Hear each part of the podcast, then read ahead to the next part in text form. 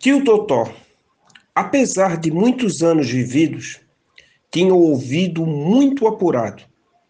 Acordou atordoado com um barulho e chamou Maria Velha.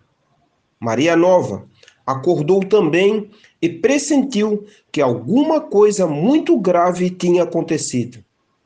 Tio Totó suava e tremia. Deus meu, o que teria acontecido? Estariam jogando uma bomba na favela? Se fosse ele, nem se importaria. Assim seu corpo ficaria por ali mesmo. Tio Totó, cada vez mais, tornava-se íntimo da morte, despojava-se da esperança, revivia o que passara, coisas tristes, tristes mesmo, algumas alegres num tempo de esperança. Foi justamente a esperança que ele procurou. Procurou a esperança bem lá do fundo do coração e só escutou a batida seca e dura do órgão. Era o coração velho. Quando iria terminar tudo aquilo? Seria agora? Quem sabe uma bomba estava sendo jogada na favela? Um dia ele escutou falar do, no rádio de uma bomba que foi jogada num lugar aí no estrangeiro. No Brasil, não acontece dessas coisas e que arrasou com uma cidade. Quem escapou ficou doente, de doença brava no corpo e no sangue. Será que estava acontecendo o mesmo na favela? Se acontecesse o mesmo, sentiria?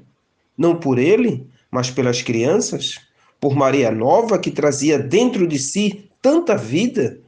Quem sabe, para Maria Nova tudo seria diferente? Cutucou mais um pouco o coração, levou a mão no peito tentando localizar a esperança. Apenas o coração batia no vazio. Relembrou de quando chegou são, salvo e sozinho a outra banda do rio, e a sensação era a mesma. Vieram as amargas lembranças. O coração batia apertado, sufocado, desesperançado dentro do peito. Foram tantas dores, esta outra, aquele, aquela outra, aquela ainda, o acabar com a favela.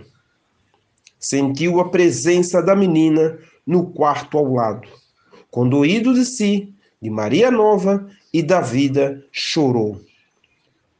Maria Velha escutou os últimos sons do estrondo ecoando pelo ar. Acordou apavorada com o um chamado choroso de tio Totó.